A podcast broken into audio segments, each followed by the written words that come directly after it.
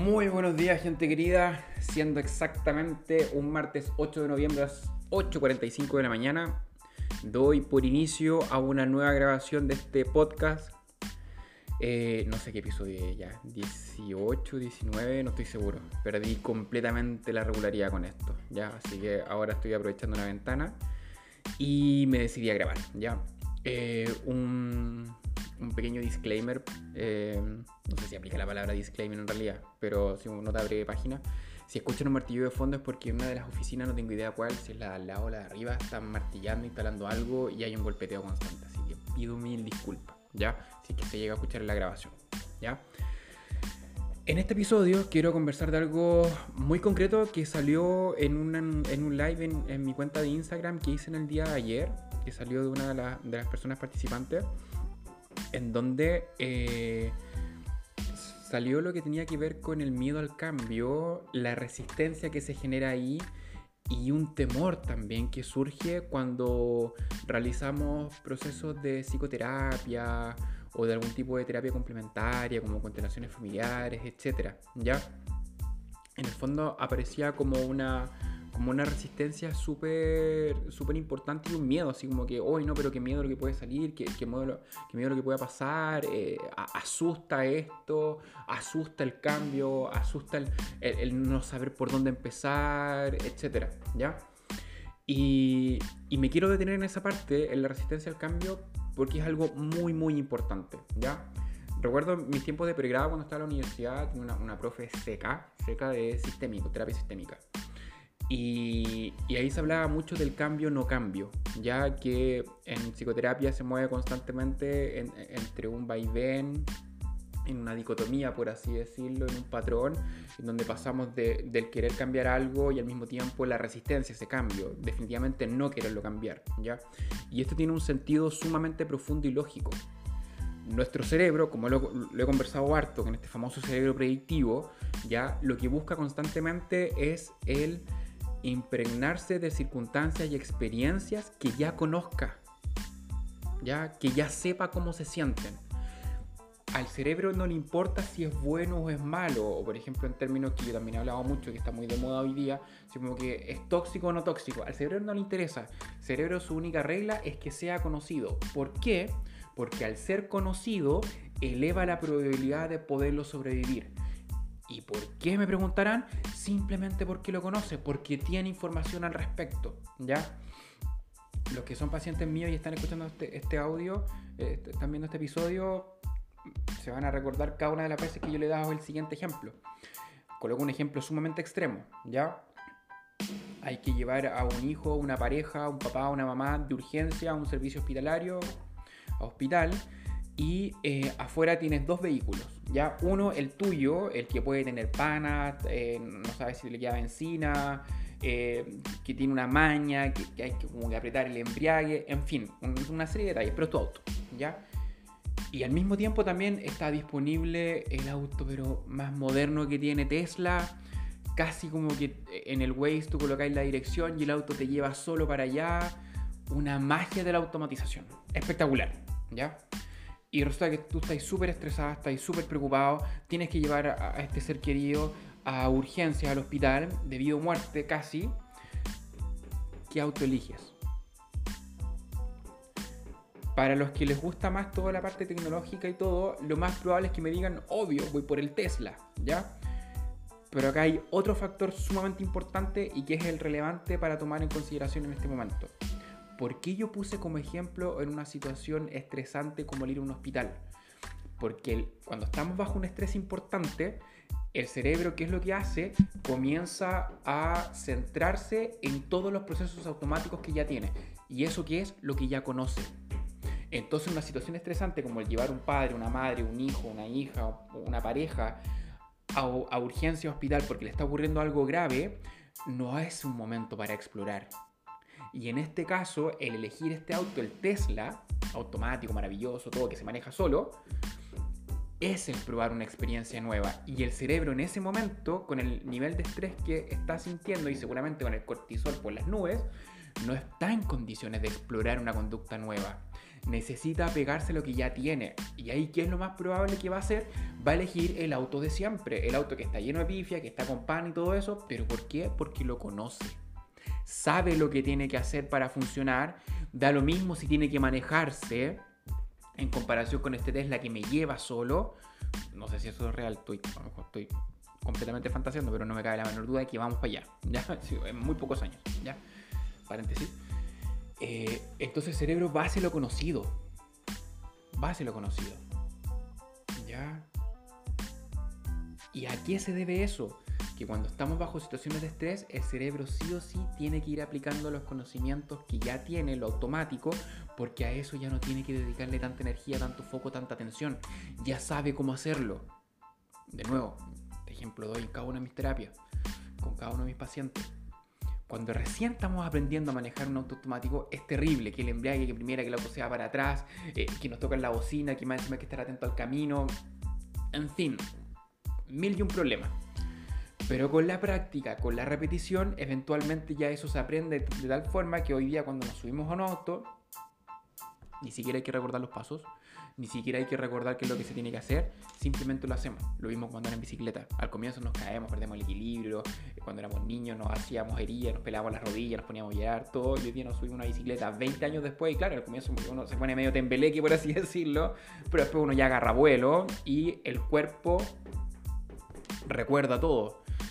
Eh, los músicos también pueden entender esto. De pronto puede haber una pieza, una, una pieza musical del de cuánto se llama, del estilo que sea.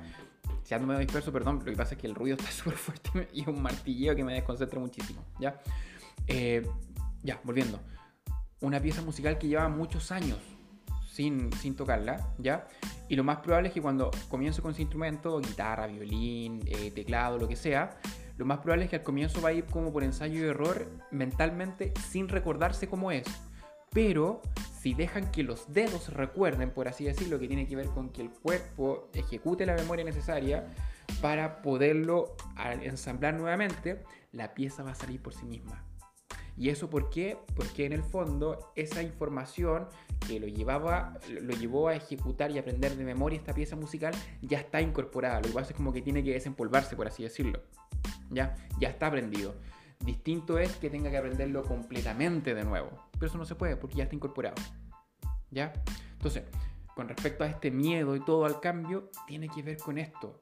Entrar en un proceso de sanación, un proceso de recuperación, de restauración, como queramos llamarlo, una psicoterapia, eh, una terapia eh, farmacológica, médica, eh, terapias complementarias como las constelaciones familiares, el registro agástico, lo que sea, es entrar en un terreno completamente desconocido y eso para el cerebro es amenazante en algún punto el cerebro dice, mm, sí, ¿sabéis qué? Tengo hartas ganas de cambiar, no quiero seguir sufriendo por este pastel, por esta pastela, pero ¿sabéis qué? Eh, no.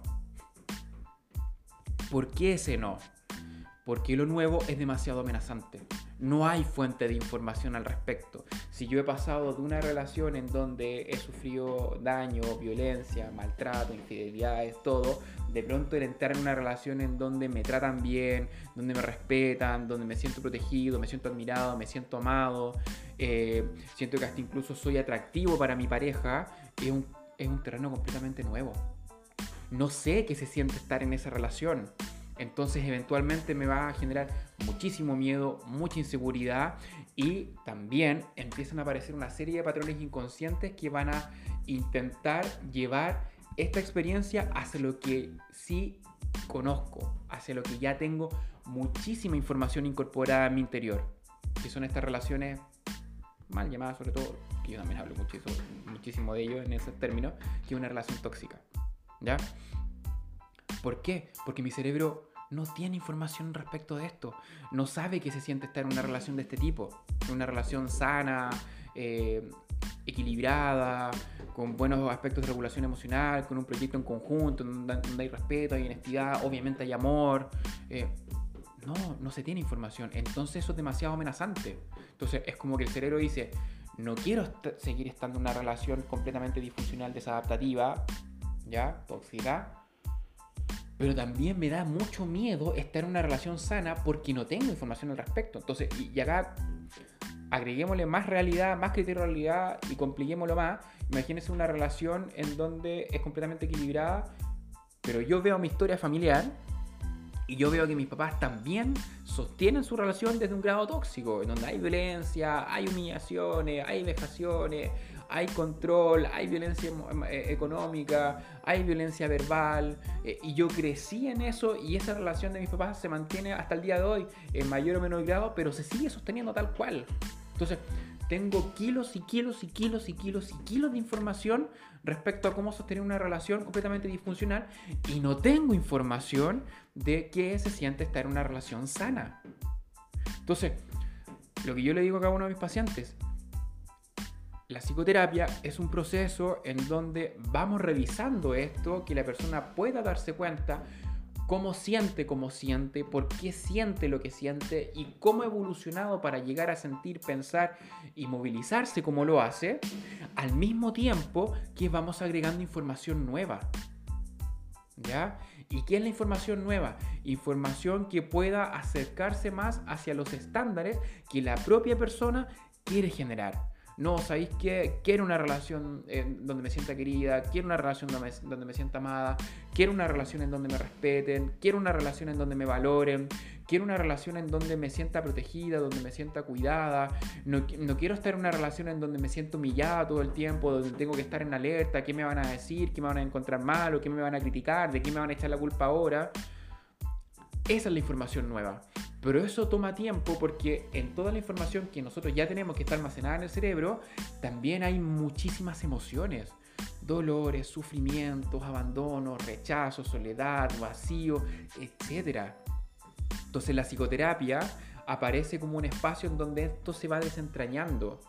Todo lo que tiene que ver con las terapias complementarias también tiene que ir enfocado a lo mismo. De hecho, por ejemplo, cuando yo realizo eh, constelaciones familiares también lo voy eh, encauzando. Ahí llegamos a lo que tiene que ver con el árbol genealógico, pero también cómo se ha ido traspasando esto de generación en generación y sobre todo reconociendo el sufrimiento, reconociendo el dolor.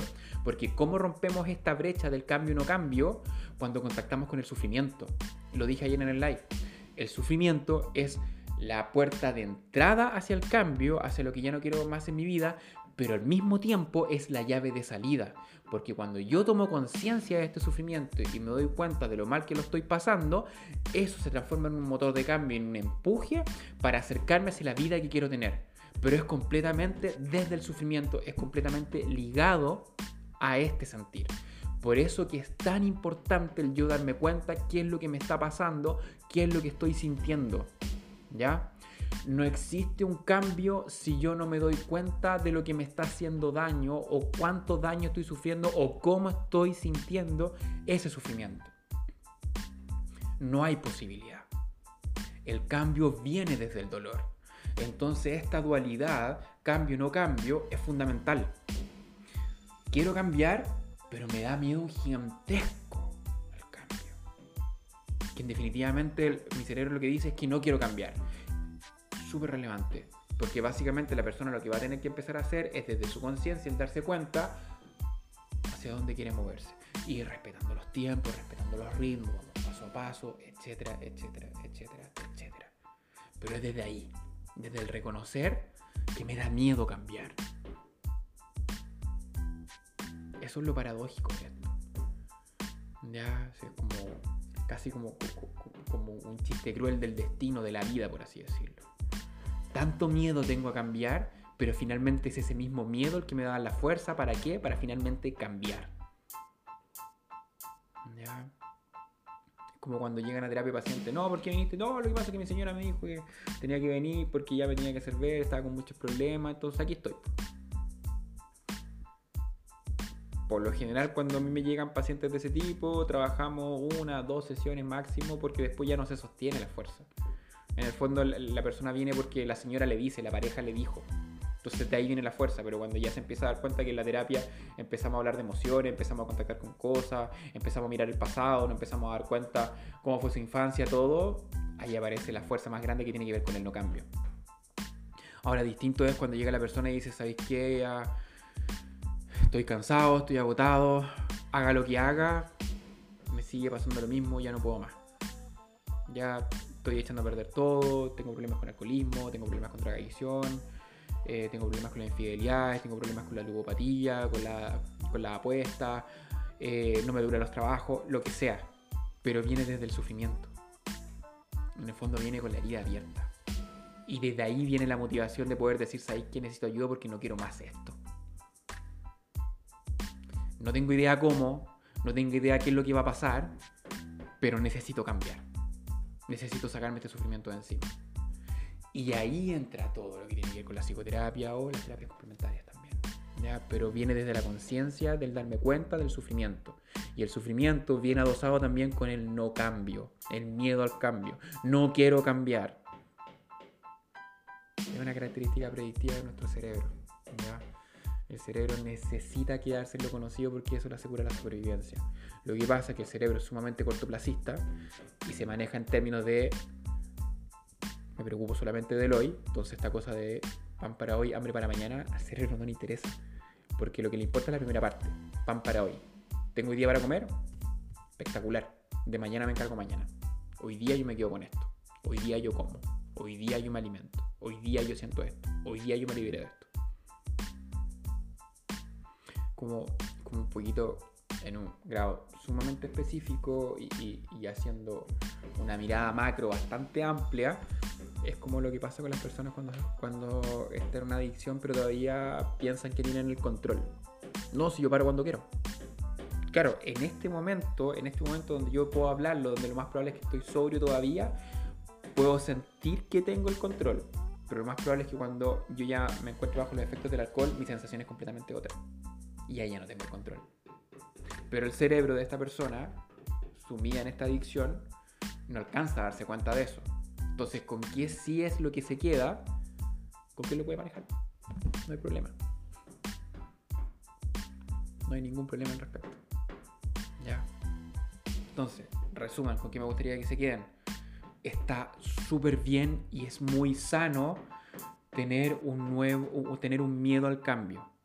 Ya que al mismo tiempo como que quieran cambiar algo, pero que al mismo tiempo, para la redundancia, es demasiado fuerte el miedo a realizar ese cambio. Está perfecto. ¿ya? Lo importante es que tengan consciente ese miedo, que lo, que lo vean, que lo perciban, que lo acepten, ¿ya? Porque de ahí es donde va a venir la fuerza. Y el resto se va acomodando, ¿ya? Si te pareció interesante este tema, si te hace sentido en tu vida, házmelo saber, déjamelo en tus comentarios. Recuerda suscribirte, comentarlo y sobre todo compartirlo para así poder llegar a más gente que le sea que le pueda servir todo esto. ¿Ya? Eso. Nos vemos en una próxima oportunidad. Cuídense mucho. Chao, chao.